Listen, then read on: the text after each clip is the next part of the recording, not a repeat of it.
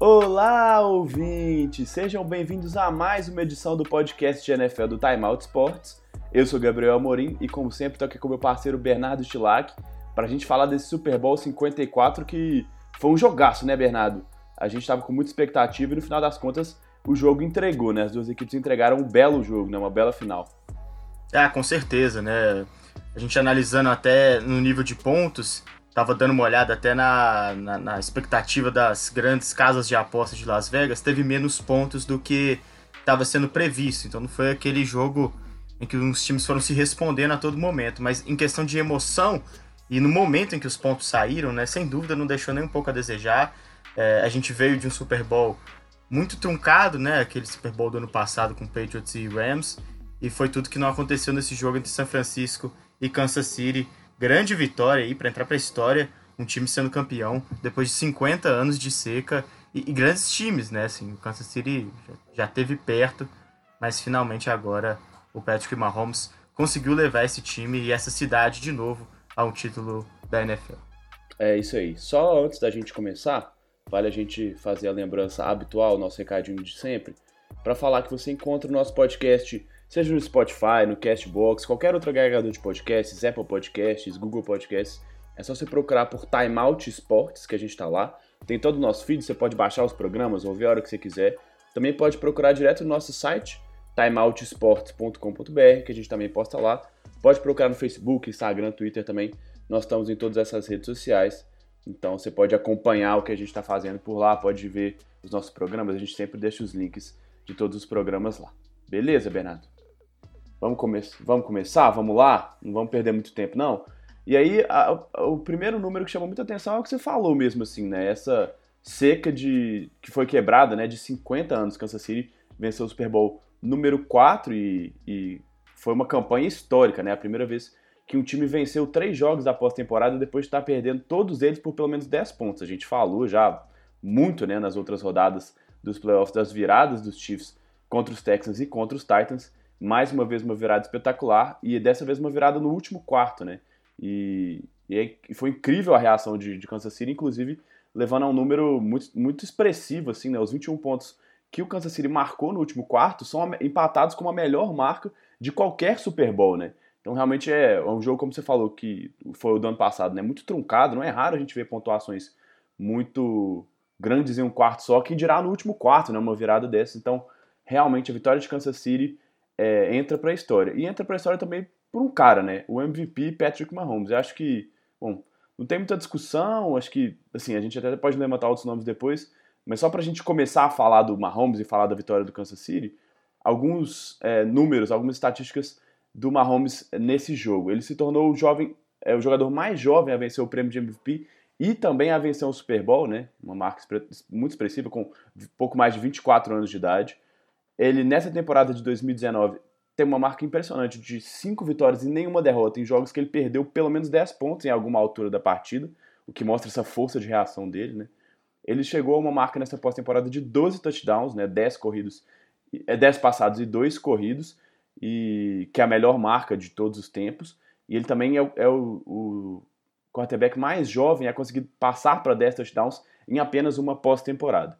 E, e bom, para a gente fechar esses números iniciais aqui, ele até lançou as duas interceptações, né, que a gente vai falar bem delas aí durante o jogo, mas ele conseguiu um recorde de, de 11 touchdowns passados sem ser interceptado na, na, no começo da sua carreira em playoffs, né?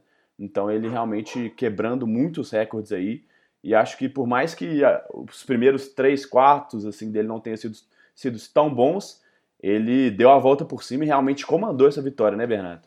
Ah, com certeza, né? Assim, não foi o melhor jogo da temporada dele, definitivamente não foi o melhor jogo da carreira dele, mas foi o maior palco que ele teve que enfrentar e ele brilhou no momento certo, né?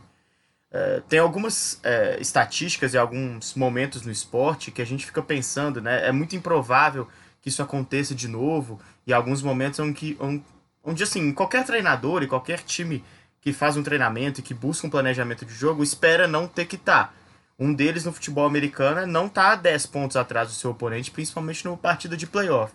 Aconteceu três vezes com o Kansas City Chiefs e as três vezes eles conseguiram, né? Superar é, 10 pontos no último quarto, nesse caso aí, do Super Bowl. E já teve mais, mais hum. atrás ainda, né? Em, em outras partidas, como do, contra o Houston Texas, por exemplo, que chegou a estar com 24 hum. pontos de, é, de déficit, né? Em relação ao seu adversário. Desvantagem, né? Mas é, e isso, quando vira, né? São três jogos em sequência e três vezes isso acontece, não dá mais para olhar como um fato isolado, né? Faz parte também de como esse time do Kansas City Chiefs joga e vence suas partidas. E isso está muito relacionado à capacidade do Patrick Mahomes, porque é, é, um time menos consistente do que o San Francisco, e de, de, muito longe, né? O San Francisco talvez seja um dos times é, mais consistentes em vários aspectos da NFL. É, tanto na, na, não ter muita discrepância entre ataque e defesa, um time que consegue gastar bem o relógio, é, consegue também equilibrar as jogadas de passe com as jogadas de corrida, o que os, os Chiefs não são, mas tem um cara que quando explode é muito difícil de conseguir parar, e foi o que aconteceu com o Patrick Mahomes no último quarto, e São Francisco talvez ali vai, vai acabar se arrependendo de alguns momentos onde ele estava melhor na partida e não conseguiu matar de vez o jogo, porque é, é uma verdadeira dinamite mesmo, Patrick Mahomes, uma fagulha ali e o cara conseguiu é, mudar a história da partida nesse, nesse quarto final e, e dar a vitória aos Chiefs. E até por isso o prêmio de MVP uhum. é absolutamente justo, né? Eu vi muita gente falando, inclusive, que não foi uma grande partida dele, que poderia ter, ter sido cogitado dar o MVP para outro, outro jogador, né?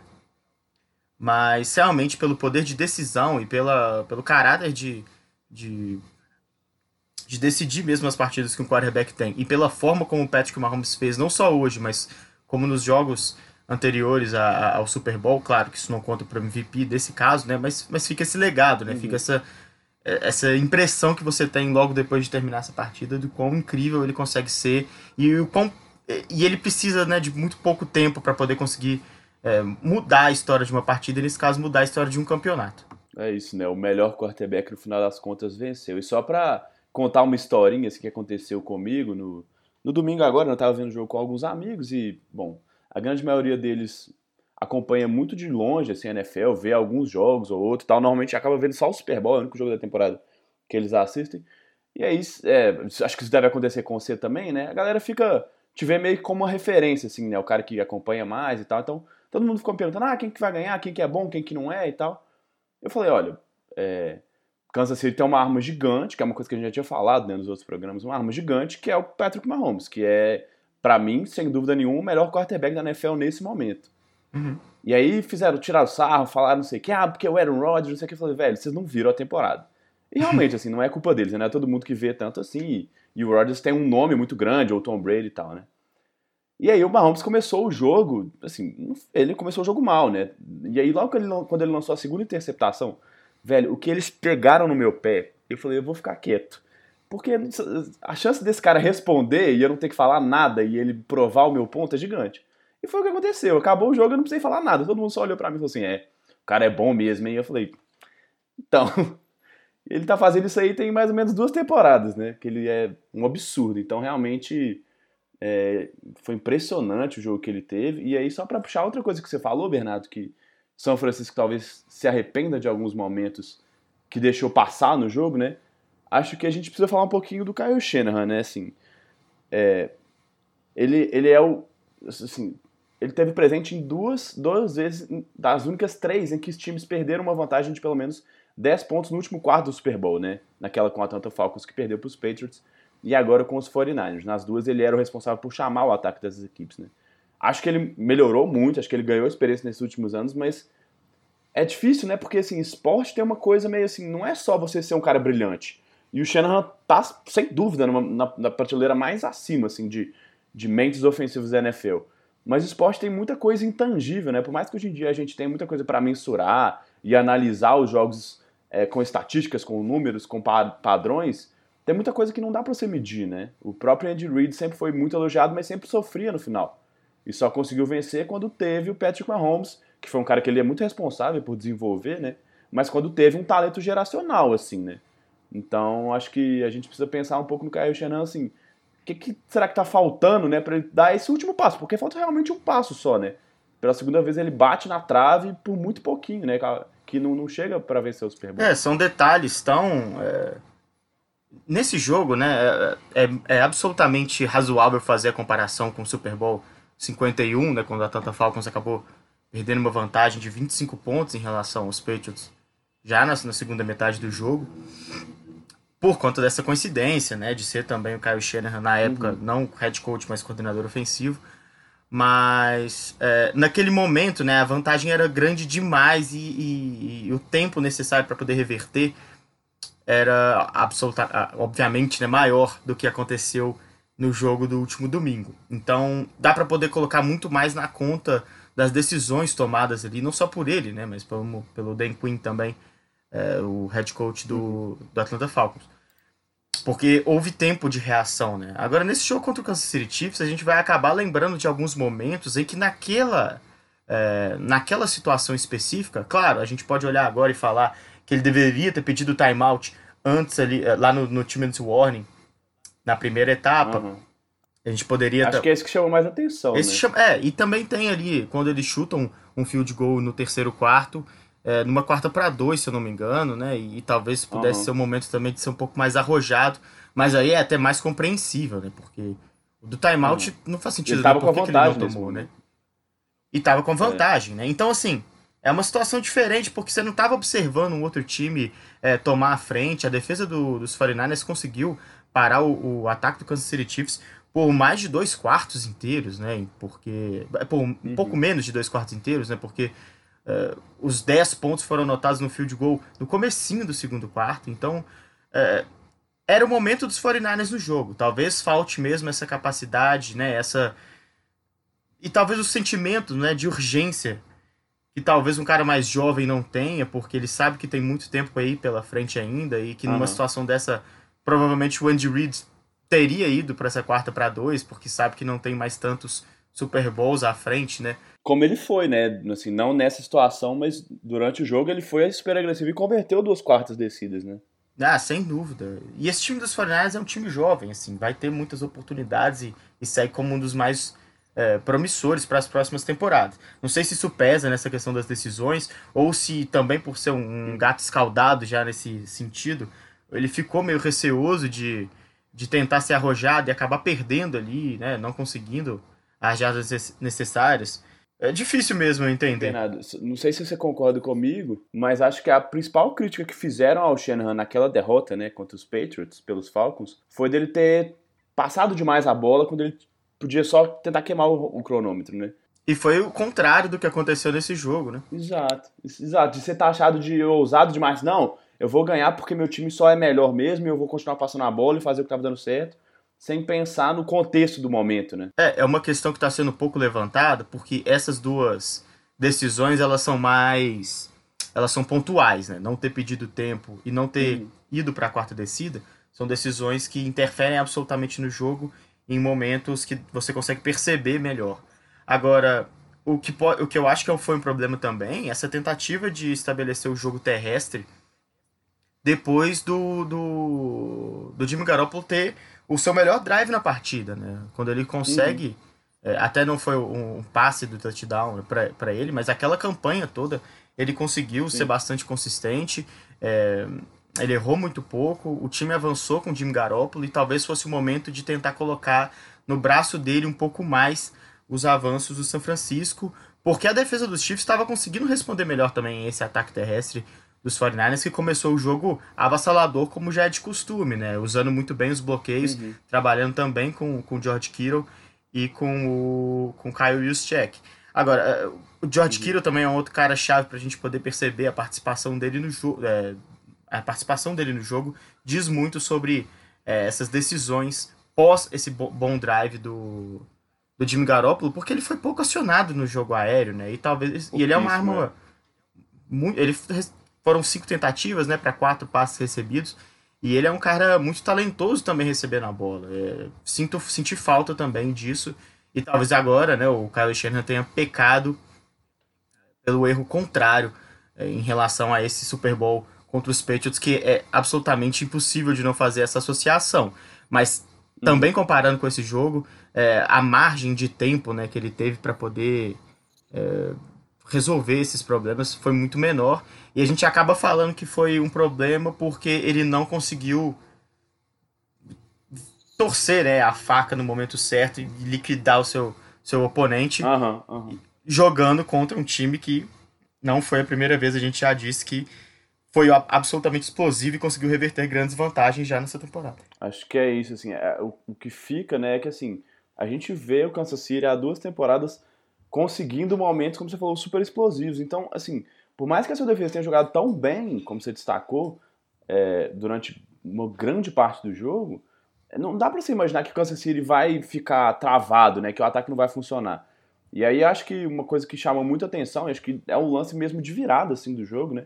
Foi aquela terceira para 15 convertida, né? O passe do Mahomes pro Tyreek Hill, um passe de 44 jardas, né? Quando todo mundo esperava que fosse um passe intermediário, alguma coisa buscando o Tyreek Hill ou o Travis Kelce, mas não em tanta profundidade assim, né? Acho que isso pegou realmente a defesa do São Francisco um pouquinho despreparada, né? Que estava mais focada ali no, no, na zona intermediária do campo.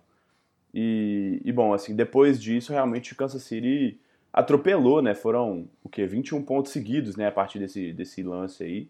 Logo em seguida o time conseguiu o touchdown e depois virou o jogo com outro touchdown do, do, do Damian Williams. Então acho que esse lance chamou muita atenção porque é isso, assim. Uma hora essa bola longa ia entrar. Eu acho que teve um outro, um lance só que eu me lembro antes desse, que foi um passe pro DeMarcus Robinson, que não foi nem tão longo assim, uma coisa de 15, 20 jardas no, no primeiro tempo ainda. É, te, mas fora isso. Teve um assim, passe pro Sammy Watkins que ele queimou absolutamente o. O, o Sherman, né? O, Richard Sherman, é. Que não fez uma grande partida, né? Assim. Mas isso foi antes ou depois do, do, desse lance do Tark Hill? Foi bem próximo, eu não tô lembra? conseguindo me lembrar exatamente se foi antes ou depois. Eu acho que já é, foi numa assim, camp é... na campanha. É, depois desse lance, na campanha do touchdown é, polêmico também, que a gente pode comentar do Damian Williams, também, né? do Damian Williams. É, bom, bom, vamos lá. O que você falou, é, também aproveitando o que aconteceu comigo no domingo, né? É, é, um lance, como você falou, polêmico, assim. Eu, eu, eu acho que fez sentido a marcação porque, assim... Bom, deixa eu voltar na história primeiro, depois eu explico. É, na, na à primeira vista pareceu mesmo touchdown na câmera de tempo real e tal. Depois que os replays vieram, todo mundo viu que, que o Williams pisou fora, né? Mas como eles. Aí todo mundo pensou, ah, mas vai voltar, vai voltar. Eu falei, velho, não tá claro, né? Todo mundo me perguntando, não tá claro. Acho que por ter marcado touchdown e por não ter evidência 100% de que não foi, de que ele pisou fora logo antes, eu acho muito difícil de voltar. E foi o que acabou acontecendo, né? Eles só mantiveram a marcação de campo. Eles não chegaram nem a confirmar a marcação, né? Que, que existe essa diferença até na, na comunicação da arbitragem. A arbitragem não confirmou o touchdown, apenas manteve a marcação de touchdown. Mas o que, que, você acha? Assim, eu, eu acho que foi a decisão correta. Acho que é difícil eu mudar um lance desses assim, porque realmente não, não vi evidências concretas de que ele pisou fora antes, né? Um lance muito rápido e um frame para frente e para trás meio que altera se ele pisou ou não, se a bola já tinha cruzado ou não o plano de gol. É, ali revendo os replays, eu cheguei a cravar pro, pro pessoal que tava vendo comigo que é, esse lance voltaria, porque teve um, um frame específico que ele no momento que ele uhum. pisa completamente, né? A, o... Acho que é o do Pylon, né? Não, é uma câmera por trás. Mas assim, é, tem a questão de que não dá para saber onde que a bola estava exatamente antes dele colocar esse pé no chão, né? Então, assim, uhum. eu concordo com a manutenção da, da chamada de campo, mas eu acho que é um lance muito interessante para poder evidenciar o quanto é, as regras possuem limites muito. O, o, limite é muito tênue mesmo, é muito complicado, porque uhum. é, poderia muito bem ter acontecido deles não terem marcado, revisado e aí mantido a decisão de campo, que seria o correto também. Sim, sim. Então, o que definiu uhum. o jogo, talvez, né, lógico, né, não que define o jogo porque muita coisa aconteceu, mas o que define essa marcação, que é um lance absolutamente importante, é, foi a decisão rápida tomada pelos juízes ali naquele momento, porque realmente as câmeras uhum. não conseguiram é, chegar a, a qualquer tipo de conclusão. É, tem, tem, essa polêmica, essa polêmica vai permanecer, mas não dá para comprovar que, que houve erro, então acho que é até vazio é, ficar tergiversando muito sobre essa possibilidade de, de, de ter tido acho favorecimento. é muito diferente né? do, dos playoffs do ano passado, né? Muito diferente dos playoffs do ano passado, porque a gente teve um, né, aquele lance do Saints e Rams foi gritante, né? Esse é realmente, é o que você falou, assim, tivesse ido por um lado, teria sido touchdown, como foi. A marcação de campo, se tivesse sido o contrário, ninguém teria evidência para voltar atrás, né? Para mudar essa marcação. Então, acho que fica por aí, pelo menos você segue um protocolo e, assim, é, você considerando justo ou não, é, é, como você falou, é o que o limite da tecnologia permite fazer hoje em dia. Talvez daqui a um tempo a gente tenha uma câmera que consiga pegar todo. Que, é o que você falou, se, se tem uma câmera daquele ponto que pega também a posição da bola e faz esse cruzamento de imagens, aí a gente fala, não, beleza, é isso. Mas hoje em dia a gente não tem capacidade de é. fazer isso, né? Pois é, eu, eu tava assistindo também com, com mais gente e eu lembro que um, um cara comentou comigo e falou, é, e até muito pela, pela referência com futebol, né? Uhum. Sobre, ah, por que, que não tem um, um chip na bola ou algum sensor na linha que consegue é, determinar se a bola cruzou ou não cruzou, mas é porque a questão nesse lance não é essa, né? A questão é, uhum, a bola cruzou, uhum. mas quando ela cruzou, o pé dele já estava tocando a linha, né? Então, assim, é. é, é, mais do que um, do que um, um sensor de, de presença que vai conseguir determinar é, sim, esse, sim. esse, tipo de lance, porque é mais complexo, né? As regras do futebol americano nesse sentido são mais complexas. Então, é, é, é, mais, só que é mais um ponto, assim, que na, na, narrativa da partida deixa o jogo ainda mais emocionante, né? Porque Sim. eu tava assistindo o jogo, né? Assim, por mais que alguém pudesse estar torcendo para alguém ali, não era nenhum dos nossos times, os times que a gente acompanha mais de uhum. perto. É, naquele momento era quase de, impossível de não, não falar, pô, marca esse touchdown aí, porque sim, era o momento sim. que o jogo ia pegar fogo, né? Assim. Porque chegou um, um, um, um no, por, voltando ao lance que a gente estava comentando antes, né, a recepção do Tark Hill num passe absurdo do, do Patrick Mahomes, que mostra muito porque ele é esse cara tão impressionante que a gente fica emocionado mesmo de ver uma partida como esse Super Bowl, por estar tá vendo ali a, a história acontecer, né? Um cara muito jovem, 24 uhum. anos ainda, e que se continuar nesse nível, talvez possa ser o maior de todos os tempos, né? Não seria exagero pensar uhum. isso, pelo que ele está conseguindo produzir. É isso, o que ele mostra nesses dois primeiros anos como titular na carreira, assim, difícil traçar qualquer paralelo, né? Nem o Tom Brady, assim, né?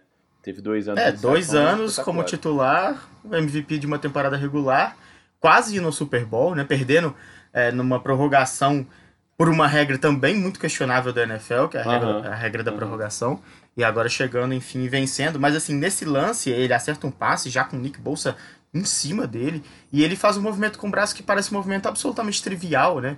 E que é, parece coisa de videogame, porque é. a força que a bola vai, a trajetória que ela toma, não parece compatível com o movimento que ele faz com o braço. E ele acerta o, o Tyreek Hill. É, e naquele momento era uma terceira descida, poderia vir, né? Seria uma quarta longa, e ali o jogo poderia ter sido é, consumado pelo San Francisco 49ers. Então, não é, ter sido decidido no último quarto é só um dos pontos, porque a decisão dessa partida pro Chiefs foi nos mínimos detalhes e por isso foi tão emocionante realmente e por isso o Patrick Mahomes é essa figura tão importante para contar a história da partida. É isso, ele realmente é o nome do jogo e até por isso, né? Assim, acho que o Damian Williams, é, em questão de produção, talvez tenha sido para mim do lado do Kansas City, porque não tem como você dar o prêmio de MVP para alguém do time que tenha perdido, né? É, a tradição uhum. não determina isso nos esportes americanos. É, acho que o Damian Williams talvez tenha sido o que mais produziu. O Tarek Hill teve esse lance explosivo, mas ele até foi menos acionado assim, do que o Damian Williams. O Damian Williams o tempo todo participando, correndo com a bola, recebendo passe. Inclusive recebeu um passe para o touchdown e correu para outro, né? então acho que isso conta muito também. Né? Mas a narrativa toda encaminha tudo assim, para o Patrick Mahomes. É o que a gente sempre fala sobre prêmios, né? principalmente prêmios que né, prêmios de MVP ou prêmios desse tipo que não tem uma narrativa, assim, não tem uma definição, um parâmetro muito claro. De assim, ah não, fulano é o melhor jogador. Não, é o mais valioso. Né? E cada pessoa vai valorizar isso de um jeito. E a grande maioria valoriza muito a história que o jogador conta, a história que, aquela, que aquele momento, aquela partida tá, tá contando. Então acho que o Patrick Mahomes realmente é o, é o mais merecido, assim, por tudo. É o que você falou. O que foi feito antes não conta necessariamente para esse, esse prêmio, né? Mas isso acaba vindo junto um pouquinho também, né? Toda a história ah, pregressa, ela, ela faz parte, né? O Damian Williams, super legal, um cara que, que rodou muito pela liga, não teve grandes oportunidades, até no meio da temporada passada, quando o, o Karen Hunt é mandado embora, né? Por conta daquela, daquela aquele caso lá de, de, de violência doméstica. Daí pra frente, só que o Damian Williams começa a ser um fator no, no, time de Kansas City, e ele ter essa superação e tal. É super legal. Do outro lado, o Raheem Mostert ter tido o que ele teve na, na, final de conferência, e tendo um bom jogo em, em, termos, assim, né? Mas realmente não tem como sair numa liga que, que preza tanto pelos quarterbacks, tanto pelo jogo aéreo. O Patrick Mahomes, essa reviravolta, inclusive dentro da partida que ele teve, é, chama atenção demais para deixar passar esse prêmio. É, ô Gabriel, só para confirmar aqui, ah. é, o, a recepção de Samuel Watkins foi foi mesmo depois desse, dessa recepção foi do, depois né? do, do Tyreek Hill. E, eu, e assim, é, vou até subverter um pouco a ordem aqui que eu. Quer dizer, na verdade não, é, é isso mesmo que, que a gente falaria agora. É, durante boa parte da partida, né? E acho que se a gente tivesse que fazer um balanço sobre tempo de jogo em alto nível, é, não seria um absurdo dizer que nesse critério específico de tempo de jogo em bom nível, o Jimmy Garoppolo até tenha tido mais tempo do que o próprio Patrick Mahomes. A, uhum. a questão realmente é até onde o teto de um e o, do outro vão, né? Porque o do Mahomes é, é. absolutamente mais alto. Mas pensando no futuro, assim, você acha que uma partida como essa do, do, do Jimmy é, credencia a ele a continuar aí com os 49ers sem essa, essa preocupação que existe e essa discussão sobre será que esse time é capaz de chegar mais longe, vencer um Super Bowl é, sem um quarterback melhor ou um quarterback de elite? Cara, boa pergunta. Eu não tinha pensado nisso, assim, desse jogo, mas realmente, assim. Vamos lá. O, o, é o que a gente já falou muito do Kyle Shanahan, né? Acho que um dos principais talentos dele, assim, fora o que ele faz, por exemplo, com o jogo terrestre, as, as, as variações que ele tem no, no ataque dele, ele é um cara que consegue explorar muito bem o, o, que cada jogador dele tem de melhor, né? Assim, me, me lembra muito o que o Belichick faz, principalmente com as defesas dele, né? Ele não vai ter os melhores jogadores, então ele fala assim, olha, eu tenho, sei lá, o George Kittle que é muito bom bloqueando e sendo essa arma, essa ameaça dupla de também receber a bola, é muito bom depois da recepção. Eu tenho Debo Samuel que não é aquele recebedor número um, não é um, um AJ Green, não é um, um Julio Jones que vai ganhar porque tem um físico absurdo e é mais rápido do que todo mundo. Mas ele é um cara que com a bola nas mãos, correndo e recebendo depois da recepção, é espetacular. Ele faz esses caras produzirem. Assim, eu tenho running backs que são quase desconhecidos, né, tirando o Tevin Como, são super desconhecidos e de repente começam a produzir e tal, no caso do Ryan Monster e do, do Matt Breida. Então eu realmente acho que se tem uma situação em que o Jimmy Garoppolo possa jogar né, num nível que, que possibilite esse time de São Francisco, como você falou, continuar brigando, porque pela idade é um time muito jovem ainda, que tem uma peça ou outra, uma peça ou outra só. Nesse momento acho que só o Joe Staley, né, o left tackle, que é uma posição super importante, mas acho que só ele tá mais pro final da carreira do que o contrário que é, é um time que pode continuar nessa caminhada, de estar de, de tá nas cabeças por vários anos. E assim, nada indica, né, e nada deixa muita brecha para que isso possa ser mudado. O que eu acho que o São Francisco vai, vai fazer é usar essa, esse fracasso no, no final dessa, desse Super Bowl como uma experiência para tentar desenvolver o que o Jimmy Garoppolo pode fazer.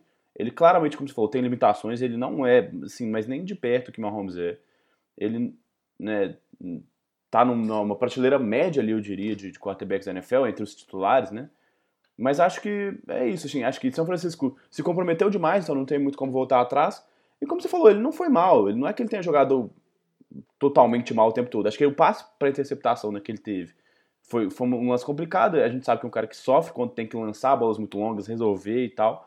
E ele, sob pressão, tem tido seus problemas, mas acho que é por aí, assim. Acho que São Francisco tem um pouco de confiança nele o suficiente para mantê-lo e tem esse comprometimento até financeiro, né, atrelado ao contrato dele, que não permite muita movimentação, não. O que, que você acha? É, eu acho que esse jogo pode ser um passe para mostrar que vale a pena continuar com o Garópolo, sim. Essa questão financeira uhum. pesa bastante.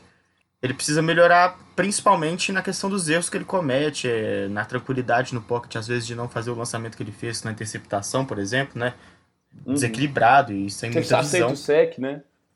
Pois é, aceitar mais o sec, é resolver essa questão dele com os fumbles, que eu acho que, que não é assim um ponto é um ponto importantíssimo para a partida, mas não é uma questão que necessita tanto do talento do quarterback, né? Eu tenho essa sensação, uhum. é, é, só uma sensação mesmo, de que um treino mais especializado nesse aspecto, né, pode conseguir resolver isso e aí o, o Garópolo é, é sem dúvida um cara que pode levar esse time a, a grandes, grandes vitórias.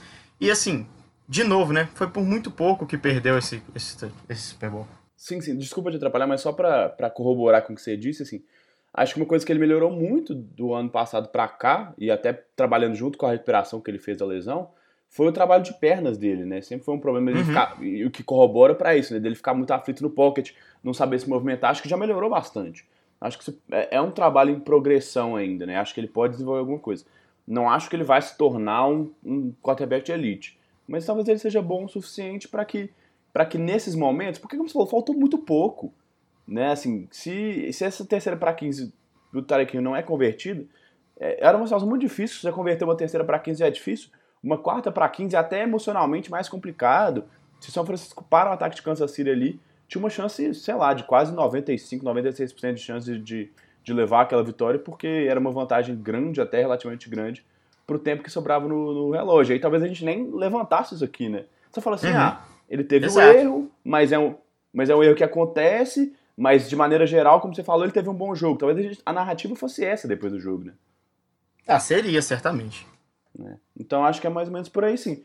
Acho que ele pode melhorar algumas coisas, mas nada, não, não um salto gigante, como a gente viu, por exemplo, o Mahomes da primeira para a segunda temporada, né? Temporada que ele foi reserva aprendendo ainda, né? Que teve apenas um jogo. Já na semana 17, que não vale muita coisa, para a segunda temporada que ele foi MVP. Isso não vai acontecer com o Garoppolo. A gente, a gente vê as limitações dele, mas acho que ele é um cara.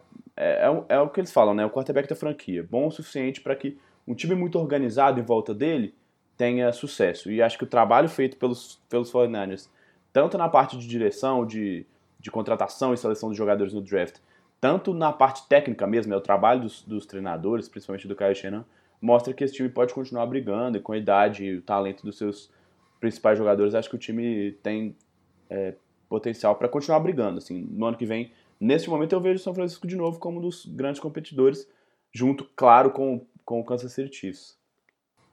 Uhum, com certeza. É isso. Vamos, vamos falar. Acho que tem mais alguns. Pelo menos eu, eu tenho dois nomes que eu acho que eu queria destacar. Do lado de São Francisco, né? Para não, não dizer também que foi tudo desastre, né? Dois caras que você falou, o Kiro não foi tão bem, realmente acho que ele é um ponto negativo, mas eu gostei muito da atuação é, no ataque do Debo Samuel, né? Ele até quebrou um recorde de jardas corridas por um, por um wide receiver, né? 53 é, em um Super Bowl, realmente ele participou demais do jogo coisa que a gente já viu bastante, principalmente na segunda metade da temporada para frente. Ele sendo usado em screams, até em realmente corridas mesmo, né? Assim, às vezes aquele tapinha para frente, né? Que conta como passe, mas que é muito mais uma corrida do que um passe. Então, o Shanahan utilizando muito isso, tirando é, os, os, jogadores da linha defensiva do, do Kansas City, que tiveram uma, um final de temporada bom, assim, a gente criticou muito o jogo terrestre. Eu lembro lá no jogo contra os Colts ou no jogo contra os Packers, mas o time melhorou, e muito dessas corridas pelo meio, né? mas é, ainda tem muito, muita dificuldade para proteger as laterais, né? Então, essas corridas pelo lado tiveram uma efetividade maior, o time de, São Francisco conseguiu se utilizar bem disso, inclusive usando o Debo Samuel. E outro cara que acho que talvez se São Francisco ganhasse, não receberia tanta atenção para um eventual prêmio de MVP, porque talvez não tenha tido números que as pessoas consideram mais relevantes, que são sacks, por exemplo, tão, tão expressivos, mas acho que o Nick Bolsa teve um outro excelente jogo, uma temporada espetacular de calor dele. É, ele, ele registrou pelo menos um sec, ou uma pancada no Mahomes, ou um apressamento de passe em aproximadamente 30% dos snaps de passe de Kansas City, né? E nenhum outro jogador de defesa de qualquer um dos dois times na partida passou da marca de 20% nessa, nessa métrica aí, né, nessa estatística. Realmente é um número muito alto, não é comum um jogador vencer tantos os seus duelos assim. Então o tempo todo ele estava lá, ele teve um sec, ele conseguiu é, forçar um fumble que até foi recuperado pelo Mahomes, estava o tempo todo apressando o Mahomes no pocket, e acho que os erros que ele teve, né, as duas interceptações, tem muito a ver com a pressão que principalmente o Nick Bolsa fez em cima dele, né?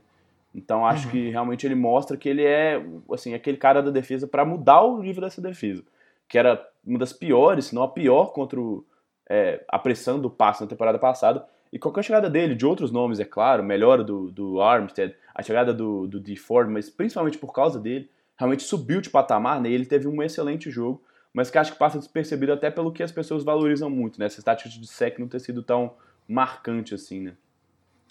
É, essa estatística aí, ela não leva em consideração também o quarterback que você está enfrentando, né? Porque se tivesse sim, também uma sim. métrica que somasse a isso a capacidade do cara de estender jogadas, sei lá, medida em segundos, ou então o número de lançamentos certos que, que um quarterback tem fora do pocket, e também o volume desses lançamentos, é, esse, essa estatística dele seria ainda mais é, inflada, porque enfrentando um cara como uhum. o Patrick Mahomes, ter essas jogadas, essas jogadas que chamam mais atenção visualmente, né, como o sex e os desvios de passe, uhum, uhum. É, é, muito mais difícil. Né? É um cara muito móvel e com uma percepção muito boa da pressão que ele está sentindo. Eu, eu, acho De novo ele correu bem demais, né, o Mahomes. Foram nove corridas e muitas vezes salvando jogadas. né? Isso, é, exatamente. correu para o TD. É, não, sem dúvida, os grandes destaques podem ser esse. Eu acho que o, o a partida apagada recebendo o passe do George Kittle pode até ser acreditada mais às jogadas chamadas pelo Kyle Shanahan do que por ele próprio, né? Porque em cinco alvos ele conseguiu quatro recepções. É, e aí, ainda indo nessa linha do George Kittle, o, de novo, né? Acho que é chovendo molhado, mas é importante ressaltar a importância do, do fullback Kyle Juszczyk para esse, esse time.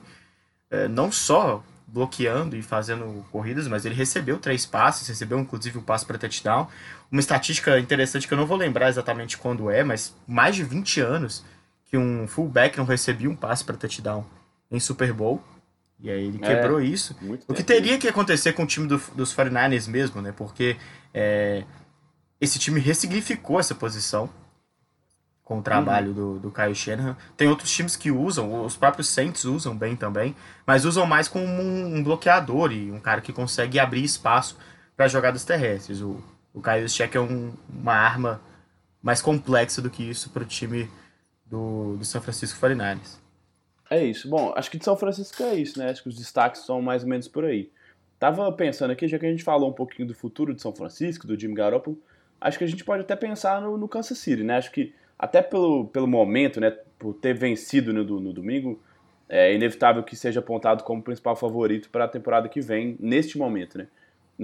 Pensando até um pouquinho de maneira mais racional, é, eu estou até olhando aqui a, os salários do, do, time de Kansas City, não tem nenhum jogador, assim, dos mais importantes, cujo contrato expire na próxima temporada. Então, pelo menos para 2020, né, para a temporada 2020, é, o, o núcleo principal desse time, né, as grandes peças, vão continuar lá, tanto no ataque quanto na defesa.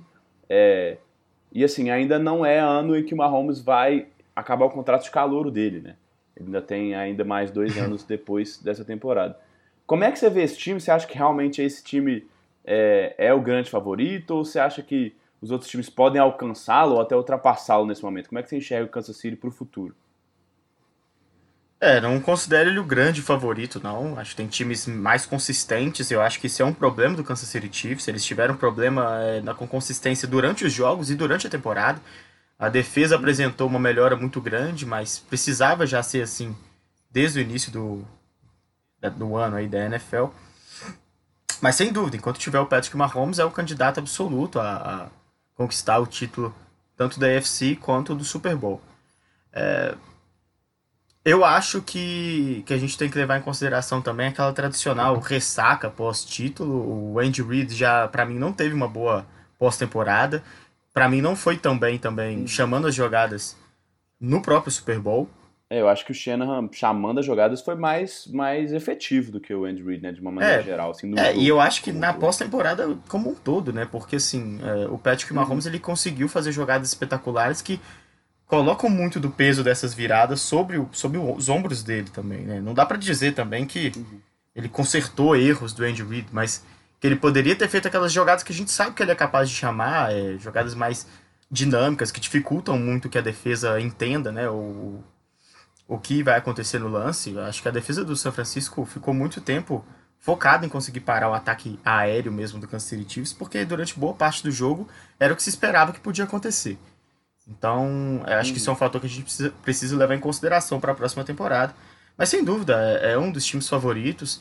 A, a, ver como vai ficar essa divisão dos Chiefs, né? Porque é, também é uma incógnita. A gente viu o Oakland Raiders crescer no final dessa temporada. E, e vai mudar para Las Vegas, né? Então vai ter toda a empolgação de estrear estádio, mudar de cidade e tal, né? E se, é, se é, fala até de, é. de, Tom Brady no, no, no Raiders, né? É, vai ter muita movimentação nessa, nessa intertemporada. Uhum. Tá cedo, né? Você falou, tá, tá um pouco cedo pra gente dizer, mas pelo menos por esse momento parece um time que tá lá, né? É, enquanto tiver o Patrick Mahomes, né, cara? É, não tem como tirá-los mesmo da briga, né? Mas só para completar o que você estava falando da divisão, os próprios Chargers devem mudar, deve ter uma mudança grande, né? É bem provável que o Philip Rivers não volte para a próxima temporada, então vamos ver se os Chargers vão investir em um cara na free agency, tentar pegar um quarterback mais preparado, se eles vão para um processo de reconstrução e tentar né, um cara mais jovem pelo draft.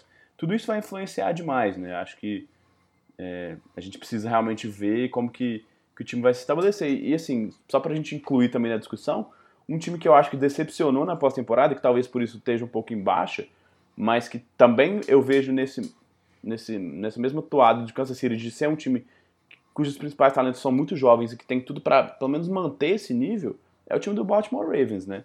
Acho que foi o time que dominou a temporada regular e que teve a derrota que teve na pós-temporada, mas assim, é, poderia muito bem ter chegado até um Super Bowl, ter pelo menos chegado até a final de conferência, né? E aí acho que a discussão, né, a forma como a gente vê esse time seria diferente.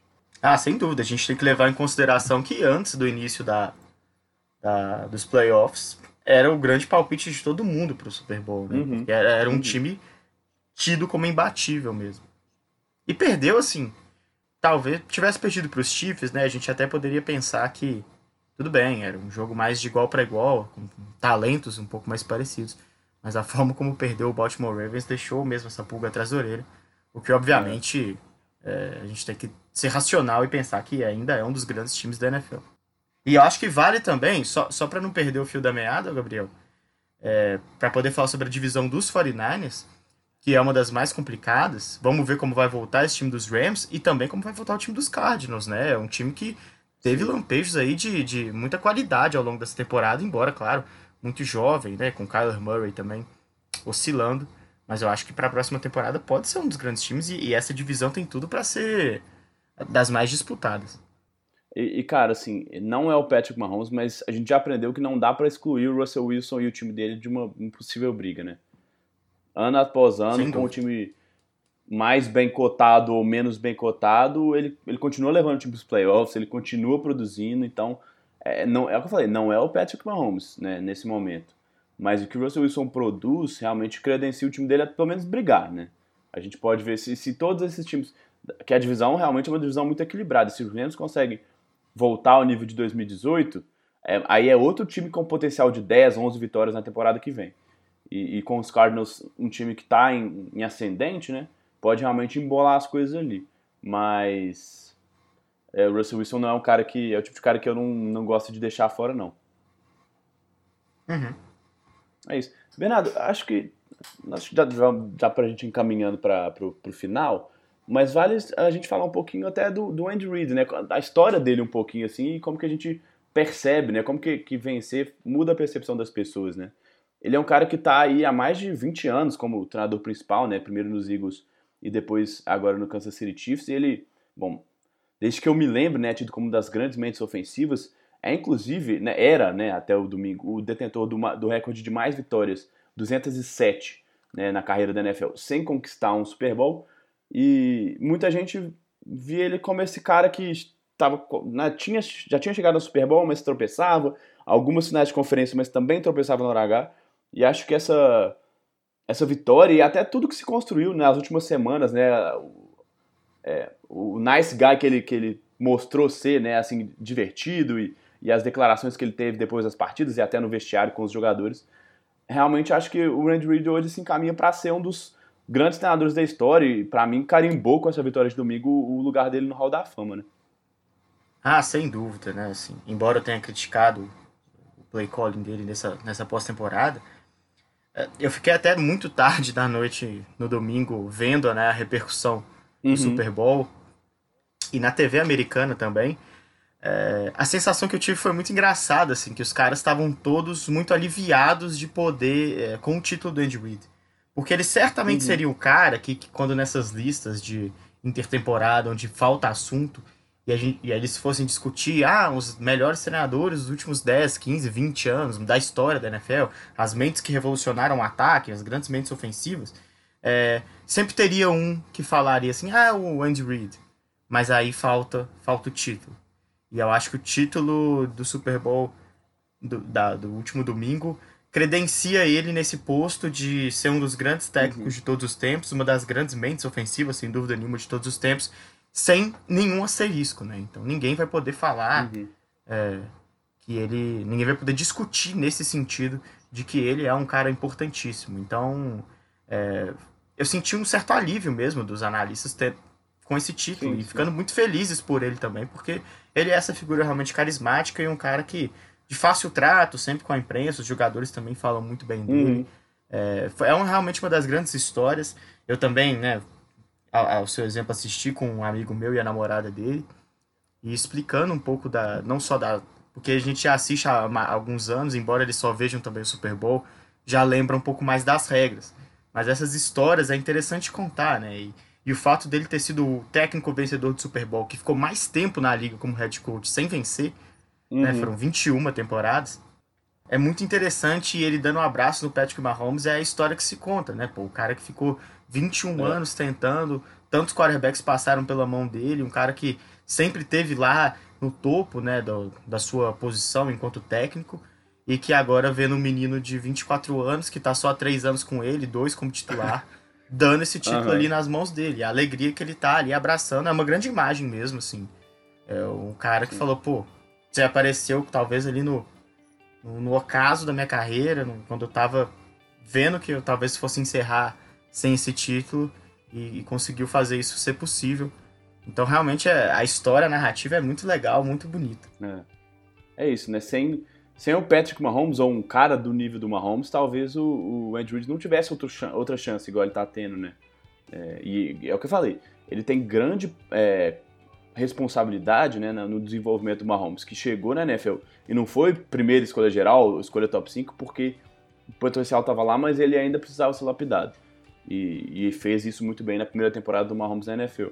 Mas sem um cara desse nível, realmente ele, ele como você falou, ele sempre estava quase lá, sempre via, teve outros quarterbacks que produziam muito bem com ele. O Alex Smith, Alex Smith acho que é a lembrança mais recente de um uhum. cara que sobe de nível com ele, mas que não é ainda aquele último patamar, né? Suficiente para que o Andy Reid fosse campeão e seus times fossem campeões. E aí, realmente o Mahomes parece um salvador da pátria, né? Ele chegou na hora certa para completar realmente essa história maravilhosa do Andy Reid aí na NFL. Certo. É isso, cara. Acho que a gente vai. A gente pode terminar, né? Já deu para falar bastante coisa, já aproveitou, já destacamos, já destrinchamos muito bem o jogo. Você tem mais alguma coisa pra gente fechar ou podemos ir nessa?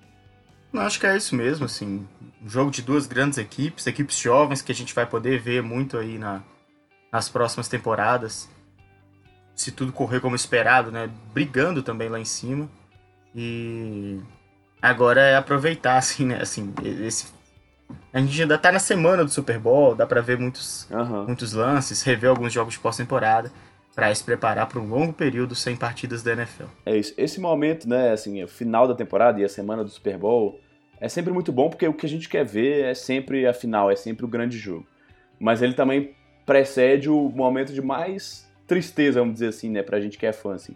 Ficar até setembro sem futebol americano realmente é muito complicado, né, sem futebol americano na NFL. A gente acaba se distraindo, como você falou, vendo jogo, fazendo coisa, lendo coisa, mas é, a gente realmente tem que, tem que aproveitar até esse jogo, né? É bom ter tido um Super Bowl tão interessante assim, para a gente continuar analisando, pensando no jogo e o que, é que isso vai significar para os próximos anos e quais times vêm aí. Daqui a pouco já tem draft, já tem free agency e isso vai, vai se renovando, né? Muitas coisas vão mudar, como sempre, para a temporada que vem. Muitas novas histórias, muitas boas novas histórias vão estar aí na NFL, beleza? Exato.